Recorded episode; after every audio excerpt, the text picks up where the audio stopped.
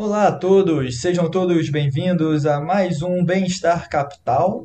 Hoje nós vamos entrevistar o Gabriel Nemer, que é economista pelo INSPER e hoje faz pós-graduação na FGV Rio, em economia também. É, Para me ajudar a entrevistar ele, hoje temos aqui o Ângelo. Oi, gente. E a Kailane, ambos dos centrismos. A Kailane vai introduzir já ao Nemer a primeira pergunta. Oi, pessoal. Primeiramente, eu queria agradecer pelo convite e pela parceria em nome do pessoal do Centrismos. E é um prazer estar aqui conversar com o Gabriel. É, de início, eu queria saber um pouquinho, sobre a tua trajetória do ensino médio até a pós-graduação. Por que economia? Por que o INSPER? E fala um pouquinho aí sobre como foi toda essa tua vida aí na, na economia. Quando, quando eu estava no ensino médio, eu me interessar, comecei a me interessar muito por previdência e por contas públicas, né? Eu lembro que em 2014 tinha, a gente já tinha alguns problemas de contas públicas. Aí comecei a ler mais sobre o assunto tal, mas eu me interessei, tipo, eu decidi mesmo fazer economia quando eu o livro do, do Alexandre Schwartzman e do Fábio de Ambiade, um livro que chama Complacência, que é um livro basicamente que eles explicam por que o Brasil cresce menos do que poderia ou não cresce tanto. Aí, pô, aí eu coloquei na cabeça que eu queria estudar aquilo. E tem, tem uma parte muito forte de previdência no livro, né, por conta do, do Fábio de Ambiage, principalmente. Aí eu decidi, pô, é isso que eu vou estudar. Comecei a ler outros livros, né, claro que não livros técnicos, mas livros mais, mais simples, mais leigos, para é, de economia para leigos. Aí prestei o vestibular e decidi entrar. Eu prestei, eu cheguei a prestar administração na GV também, na GV de São Paulo, e prestei o vestibular do INSPER de economia e decidi ir para o INSPER. Acho que tinha mais a minha cara. Tu, Nemer, tu comentou que um dos livros que te, te inspirou a, a tratar do assunto foi o Complacência, né?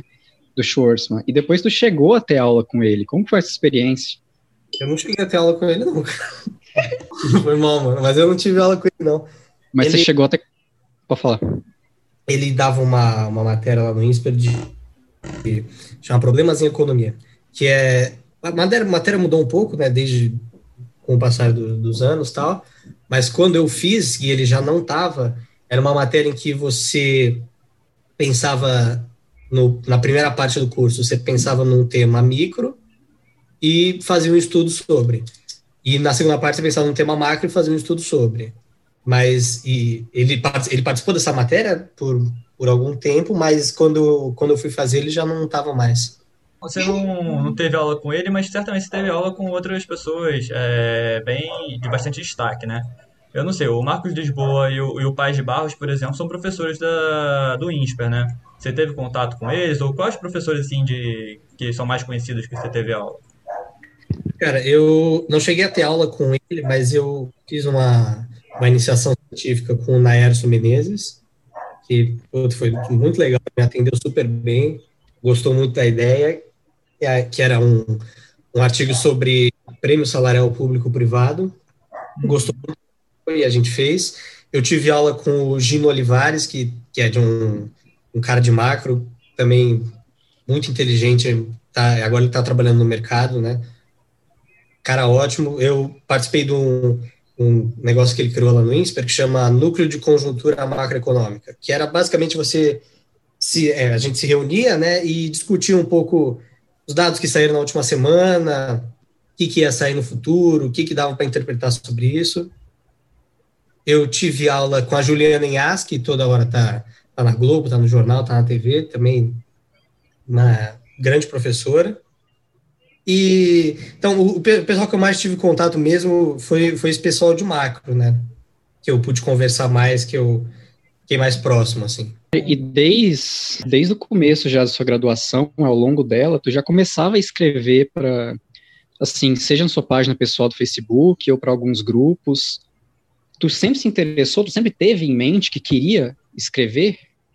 Deixa eu complementar também um pouco. É, você conseguiu aproveitar bastante o, a, a, sua graduação é, sendo no INSPER para conseguir é, criar um network bacana, para você conseguir fazer publicações no G1 ou coisas do tipo? Cara, eu.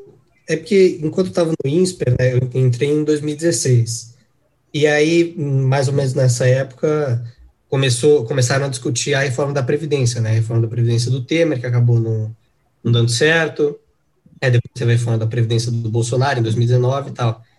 E como eu me interessava muito, eu ia lendo, ia lendo e escrevi algumas coisas, né? Que resumisse, assim, porque tem muita coisa de, de previdência que, que, a gente poderia falar, né? Então, eu resumi algumas coisas, alguns pontos chaves, publicava nos, no Twitter tal. E aí gerava engajamento, as pessoas gostavam. Aí eu cheguei a conhecer com isso o Pedro Neri, cheguei a conhecer o próprio Fábio de Ambiage, o Samidana, muita gente que, que se interessava é, é, pelo que eu escrevia. Claro que não, não era nada assim, absurdo, né? não era o que eles escrevem, mas era um resumo assim para resumo mais mais leigo assim para leigos. Aí, aí tive a oportunidade de conhecer, de conversar com eles, escrever coisas com eles, escrevi escrevi artigo para o G1 para o Samidana, já escrevi, junto com o Pedro Neri, a gente participou de um capítulo do próximo livro do Fábio de Ambiade. E foi isso. A gente foi só assim, porque as pessoas começaram a, a ver o que eu estava escrevendo e achavam que era interessante, e aí começaram a me seguir. Ah, legal, mano. Mas então, a gente falou muito aí do seu período né, no INSPER, e a gente não falou sobre a FGV, né? Tipo, por que você decidiu ir para lá e tal? Você já descobriu para que serve o hiperplano separador na vida prática? Cara, é, eu é, no meio da graduação, assim, lá por, sei lá, 2018, eu eu, eu li, eu li algum ao longo da graduação eu lia papers e tal, mas aí eu decidi um, decidi que queria fazer isso, queria escrever artigo, queria pesquisar, queria é, publicar mesmo, é, encontrar coisas novas, encontrar coisas, é, resultados diferentes tal. Aí eu decidi que queria ir pro para o meio acadêmico. Aí eu fiz o curso que eles têm lá da Ampec em 2019, prestei a prova, e aí chegou, chegou, né, chegou o dia de, de decidir para onde você vai, né? Eles te mandam os convites dos lugares, aí você tem até um, até um certo horário lá de, de um certo dia em novembro que você pode, você pode escolher. E, pô, você fica, eu, eu já sabia que eu queria mudar de São Paulo, que eu queria conhecer um lugar novo, Rio de Janeiro, e também porque no Rio de Janeiro você tem é, dois dos principais centros, né, a PUC e a FGV do Rio, então fiquei em dúvida entre as duas. Eu, a, gente, a gente vai lá um dia e eles fazem uma apresentação do, do curso, né, apresentam o, como que é a grade, apresentam como que é o curso, o que, que os professores lá pesquisam.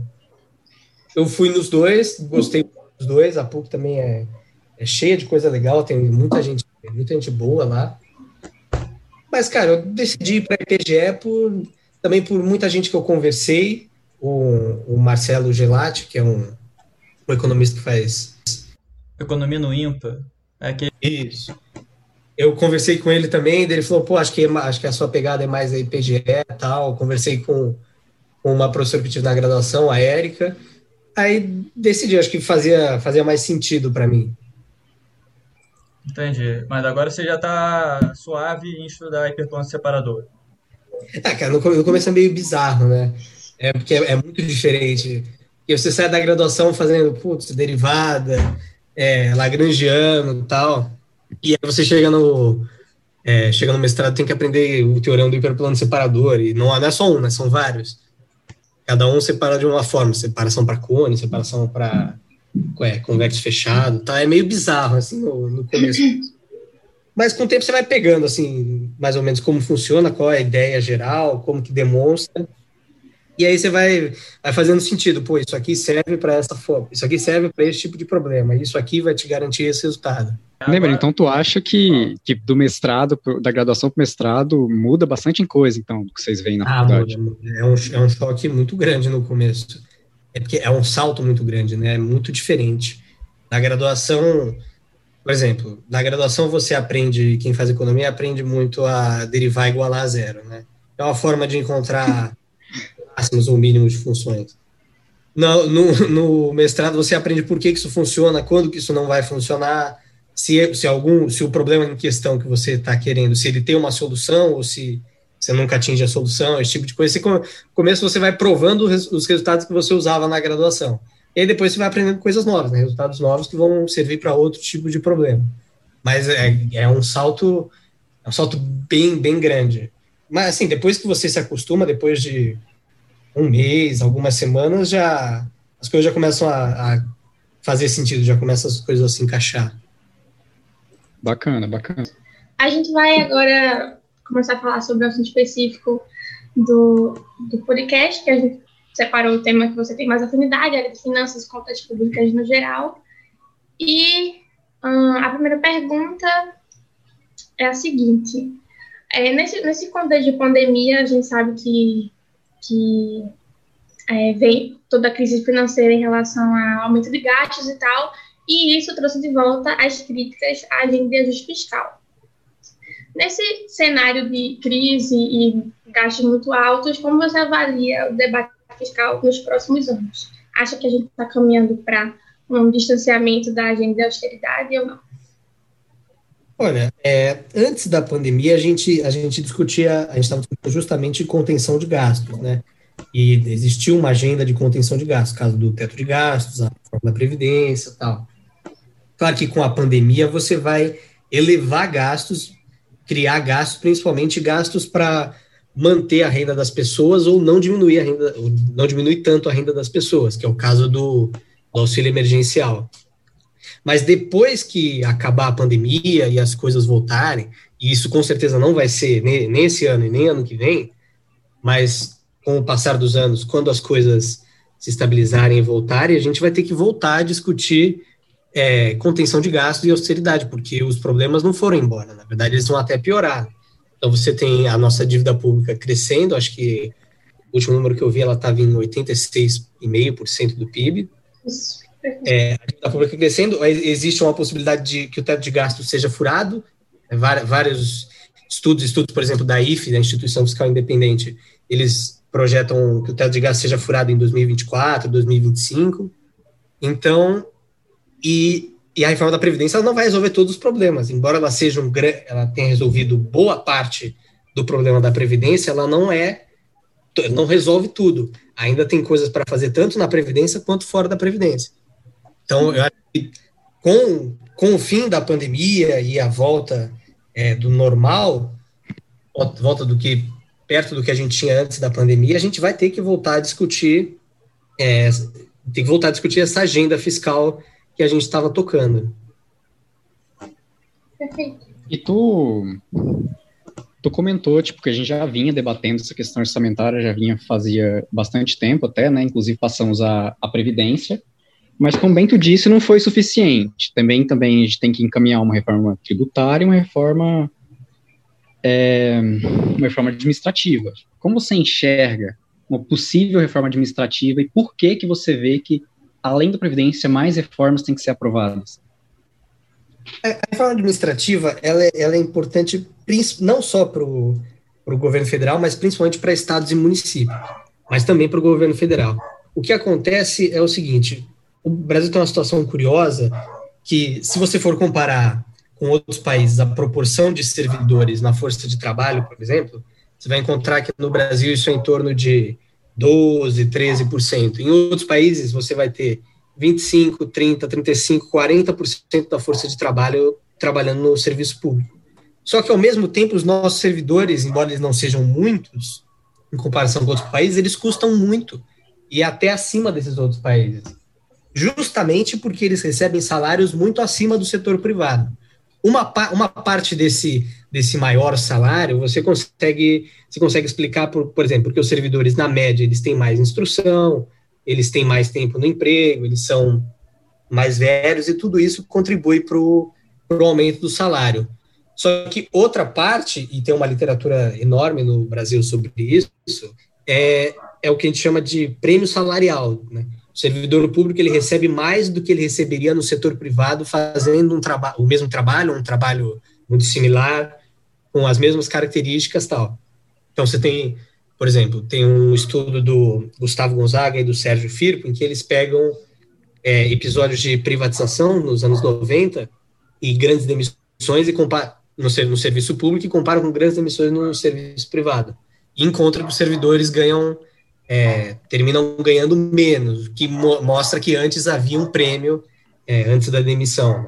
Você tem um estudo do Felipe Araújo, que é um economista, faz PhD nos Estados Unidos, que ele pega dados de, de concursos públicos, ele co compara as pessoas que passaram por bem pouquinho, né, os últimos a passar, e os caras que quase passaram, os primeiros a não passar.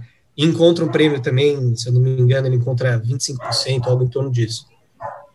Então, é, a reforma administrativa, ela é importante porque você tem, você está gastando acima do que você deveria para atrair o mesmo profissional. Então, de certa forma, está piorando a saúde das suas contas públicas, não só no, no, no governo federal, mas principalmente nos estados e municípios que sofrem muito com o pagamento de folha. E, além disso, é, isso contribui para a nossa desigualdade. Né? E também contribui para o é, isso vai prejudicar a nossa economia. Tem um estudo, por exemplo, do Tiago Cavalcante com o Marcelo Santos do INSPER, que eles encontram que esse prêmio salarial reduz o nosso produto. Que existe um certo nível ótimo de prêmio salarial, mas que é sensivelmente abaixo do que a gente tem hoje. Então, a reforma administrativa, ela vai ser, ela é importante não só para você conter gastos, reduzir gastos, gastos que poderiam ser usados em outras áreas, mas também para você reduzir a desigualdade e, como mostra esse estudo aí do Tiago Cavalcante do Marcelo Santos, também prejudica a nossa economia, o, esse prêmio salarial maior. Mas, Neme, é, você falou que tem estudos fiscais de que o teto vai, vai ter que ser furado nos próximos anos. Mas você acha, então, que o teto... Assim, é claro que o teto ele, ele foi feito com a ideia de se forçar outras reformas, né? E você acha que o teto, então, ele não cumpriu o seu objetivo de fazer uma pressão no governo, de fazer, de acelerar reformas?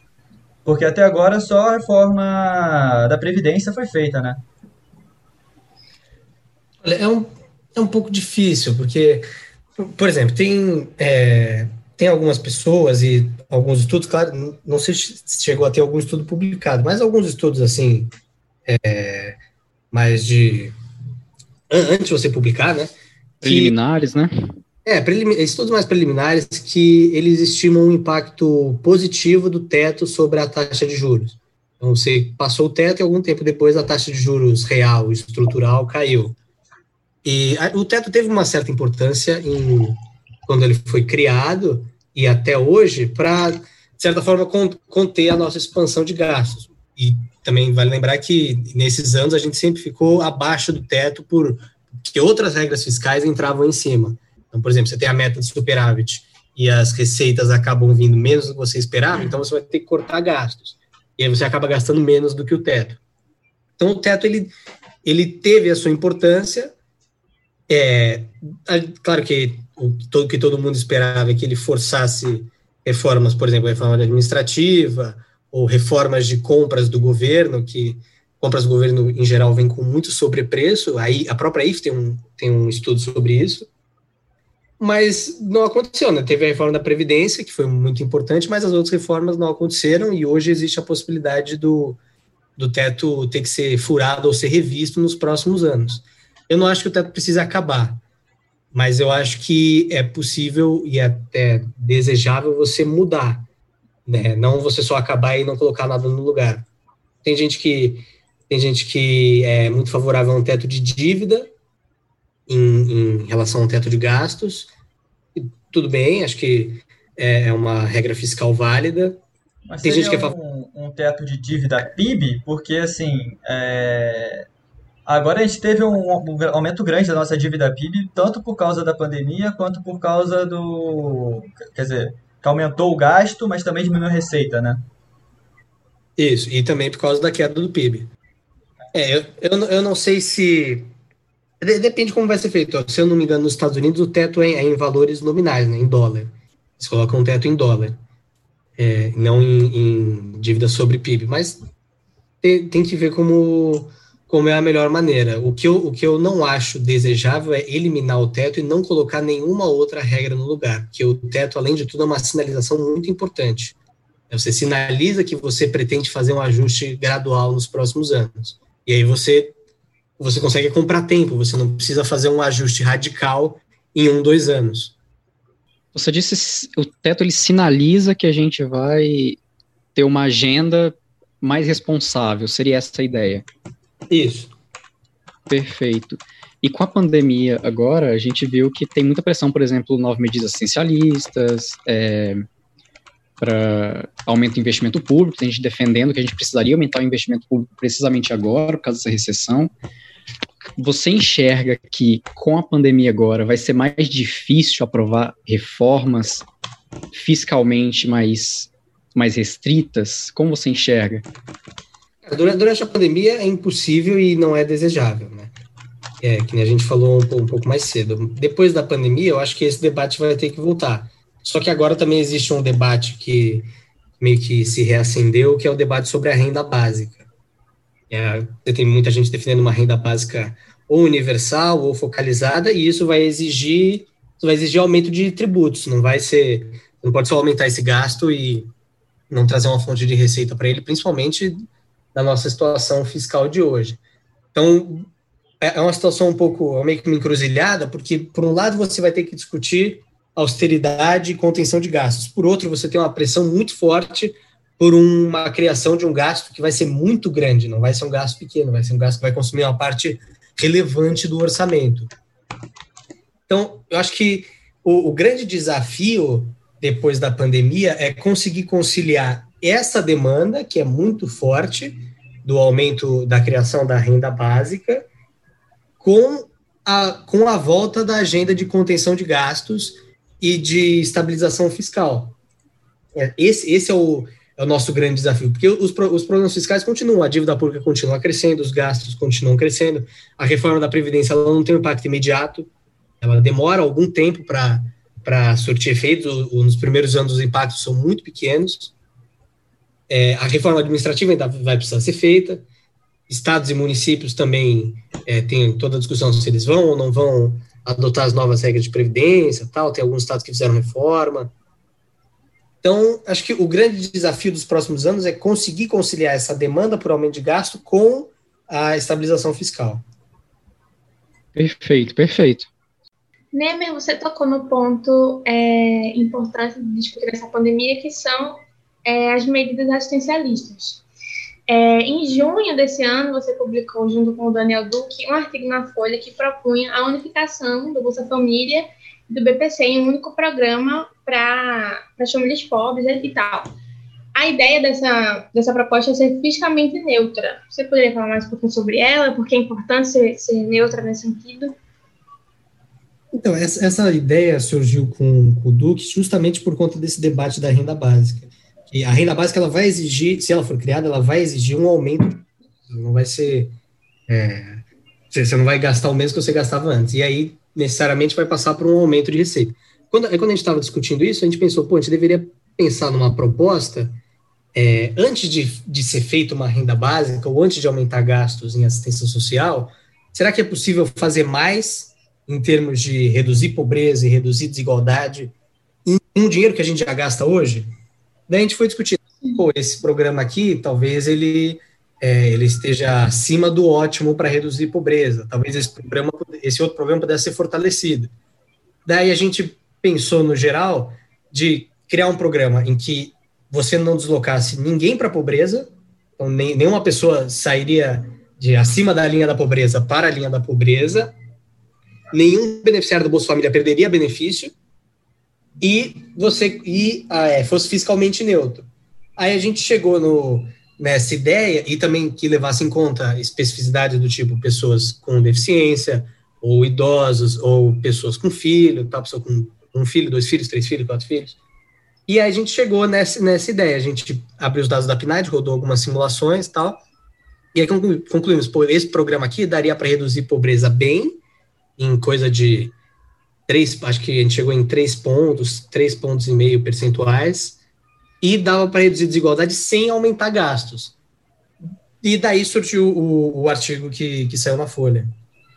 Eu queria fazer mais uma pergunta. Nessa proposta que você fez é, com o Daniel Duque, vocês proporam, vocês propuseram, né, uma uma linha para definir a pobreza de acordo com é, métricas internacionais que é dada em dólar, né? Se essa proposta fosse feita hoje, seria um pouco complicado a gente tentar usar o dólar como um parâmetro, visto a volatilidade diante do real, e isso não realmente, isso não influenciar diretamente no poder de compra, né? Vocês acham que é, a proposta de vocês, vocês queriam, na verdade, só fixar um valor em dólar na, no momento que ela for criada, ou realmente as pessoas que é, ficassem mais pobres, ou é, de acordo com a variação da moeda, também entrariam ou deixariam de estar dentro da faixa?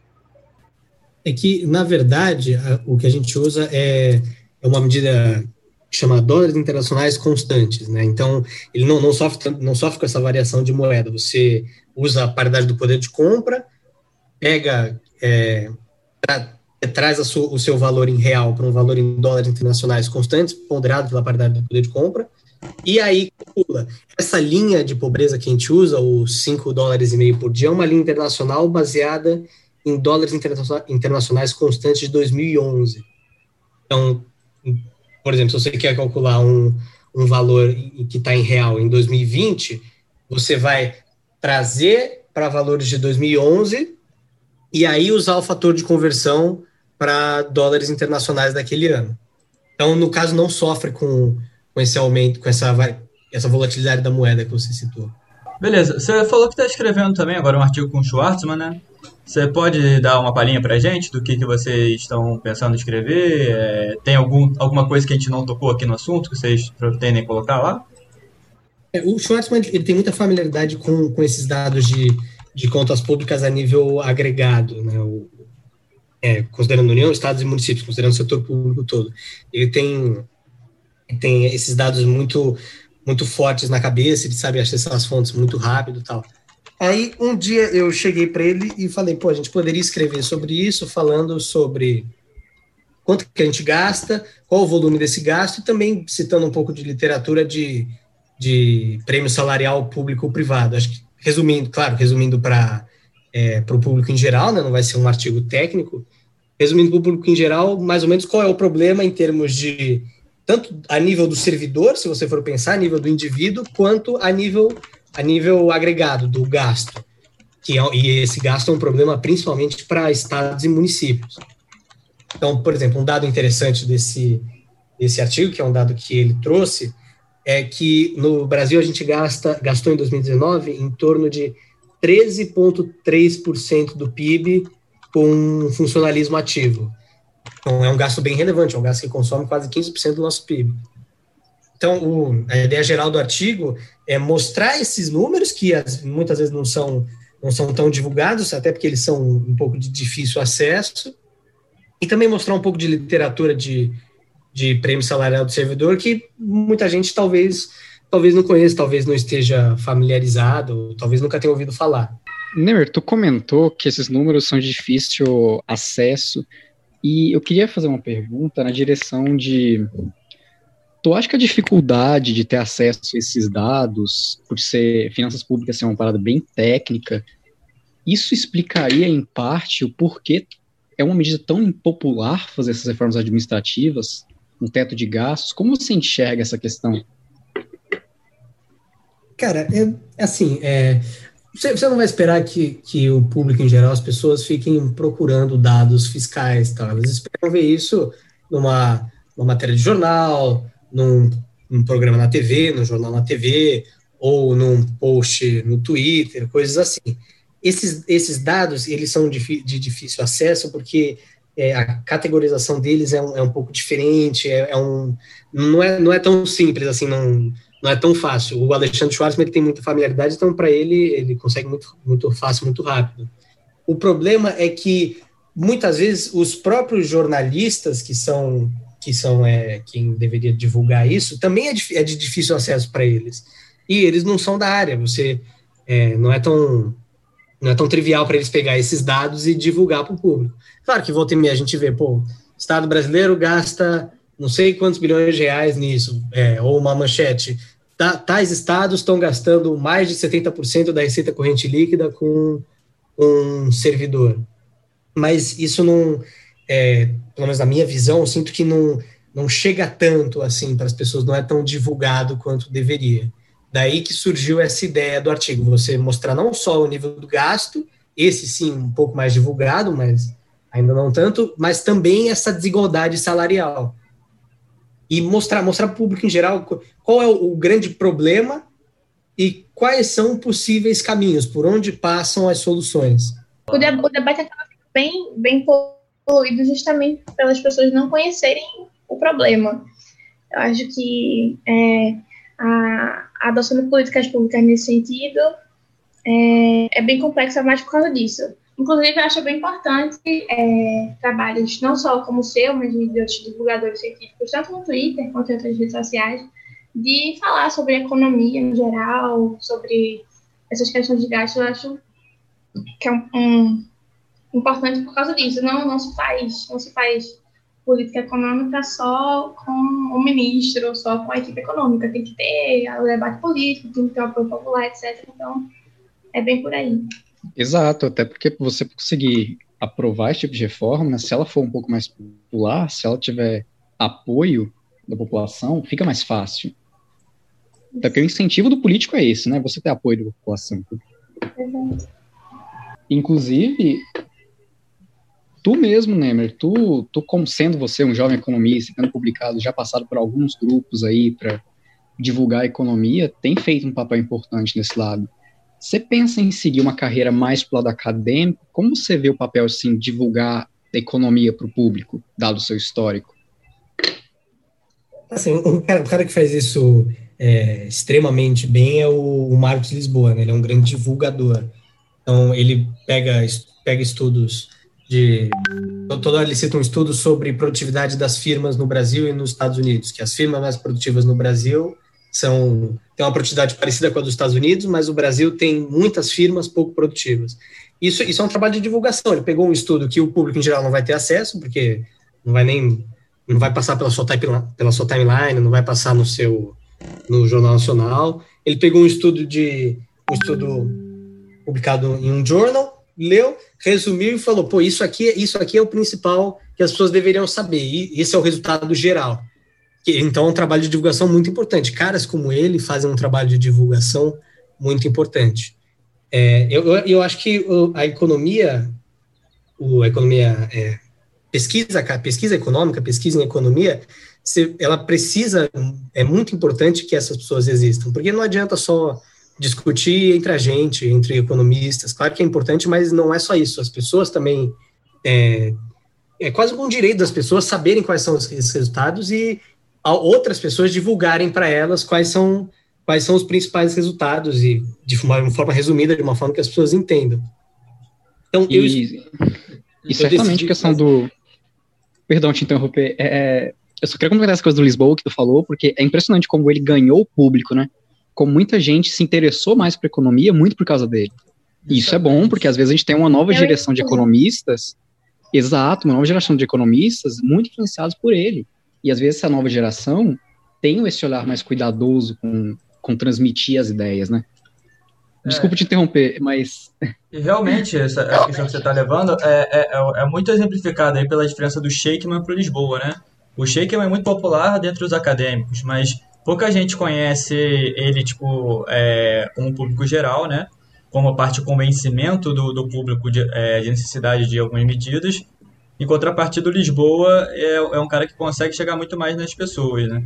Ainda na, na, na, no sentido da pergunta do Ângelo, você espera ser mais que tipo de economista? O, o que tem uma produção muito relevante ou o cara que consegue explicar melhor para as pessoas as publicações muito relevantes? Ah, cara, eu sinto vontade de, de fazer pesquisa, né? De ter publicações relevantes, de encontrar resultados diferentes. Claro, claro que é importante esse trabalho de divulgação e eu tento é, publicar sempre que eu posso alguma coisa lá no meu Twitter divulgando algum resultado que não é tão. Você não vai encontrar por aí, né? você não vai encontrar no, no, G1, por exemplo. Mas acho que o que eu mais quero é, é ser um pesquisador relevante. Legal, cara, mas assim, é, eu admiro muito esse seu trabalho, cara. Até te conheci, na verdade, é, vendo suas publicações em rede social, né? E, e, assim, foi muito importante no momento onde as informações eram muito ruins, né, nas redes sociais. você faz esse trabalho aí. Então, gostaria de agradecer a você aí é, por ter propiciado isso para a gente, né? Para nós jovens que não tínhamos né, tanto acesso a boa informação. E também agradecer a sua participação aqui com a gente. Se você quiser fazer considerações finais, se quiser é, divulgar suas redes sociais, faça da forma que achar melhor agora, esse, esse tempo final. Ah, fiquei bem feliz com o convite. Quando você me chamou, eu aceitei, porque eu gosto muito dos podcasts de vocês. Eu ouvi, já vi as entrevistas, a entrevista que vocês fizeram com Marcos Lisboa tal. Pô, quando você, quando você me convidou, eu aceitei na hora, porque é, é bem legal, assim, falar, falar de economia com, com gente que você gosta e falar de economia de um jeito simples, né? De um jeito que as pessoas entendam. Então, assim, eu acho que o para resumir, o que, que eu poderia falar? O principal da gente é divulgar, não só não divulgar, é, divulgar assim ideologia, divulgar ideias, divulgar resultados de uma maneira simples que as pessoas que as pessoas formem o próprio pensamento. É claro que quando as pessoas ficam mais informadas sobre certo assunto, elas deixam de defender certas políticas que, é, para a maioria, não fizessem, não fariam sentido se elas compreendessem melhor o assunto. Mas eu acho que o principal e que vocês fazem muito bem é chamar gente que, que saiba falar de economia muito bem, com muita facilidade. Não eu, eu não sei falar de economia. Gente tipo Marcos Lisboa, soube que vocês vão falar com a Helena Landau também. Gente que saiba falar de economia com muita facilidade, com muita propriedade e de um jeito simples, de um jeito que, que você ouça, uma pessoa leiga ouça e fala, puta, eu tô entendendo o que esse cara tá falando.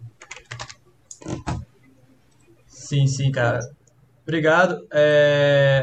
Ângelo e, e Kailane, vocês querem também falar alguma coisa? Eu quero eu quero agradecer, obviamente, pelo convite. Aceitei, porque são meus amigos, gosto muito de participar dessas coisas.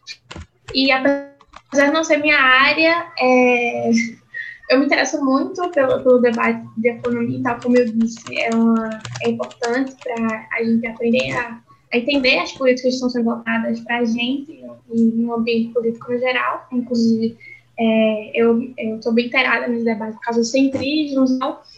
E, enfim, muito obrigada e é isso. Sim, sim, eu também. É, é uma oportunidade muito bacana da gente. A gente tá com centrismos mesmo, mas principalmente eu, como Ângelo, acho muito bacana a ideia de vocês, do podcast que vem crescendo no Brasil, a pessoa está consumindo mais, é uma fonte de informação muito interessante. E o Gabriel Nemer também é um jovem economista que tem feito um trabalho muito bacana. Então, queria agradecer a todos vocês pela oportunidade de hoje. Bom, eu também, né, é, gostaria de, de, agradecer também ao pessoal que teve a iniciativa de começar o podcast, né, a gente acabou entrando um pouco depois, é, eu comecei na entrevista do Lisboa, é, agradecer a vocês todos pela participação, agradecer principalmente o Nemer por toda é, esse prestígio que ele traz para a gente. Com certeza ele é uma das pessoas que fala bem de economia, sim. Ele ainda não é um, um doutor, né, como o Marcos Lisboa, mas com certeza vai vir a ser, né, um, ainda um pesquisador muito mais relevante, apesar de já ter sua relevância. E com isso nós encerramos mais um episódio do Bem-Estar Capital. Acompanhe a gente nas redes sociais e volte sempre. Abraço!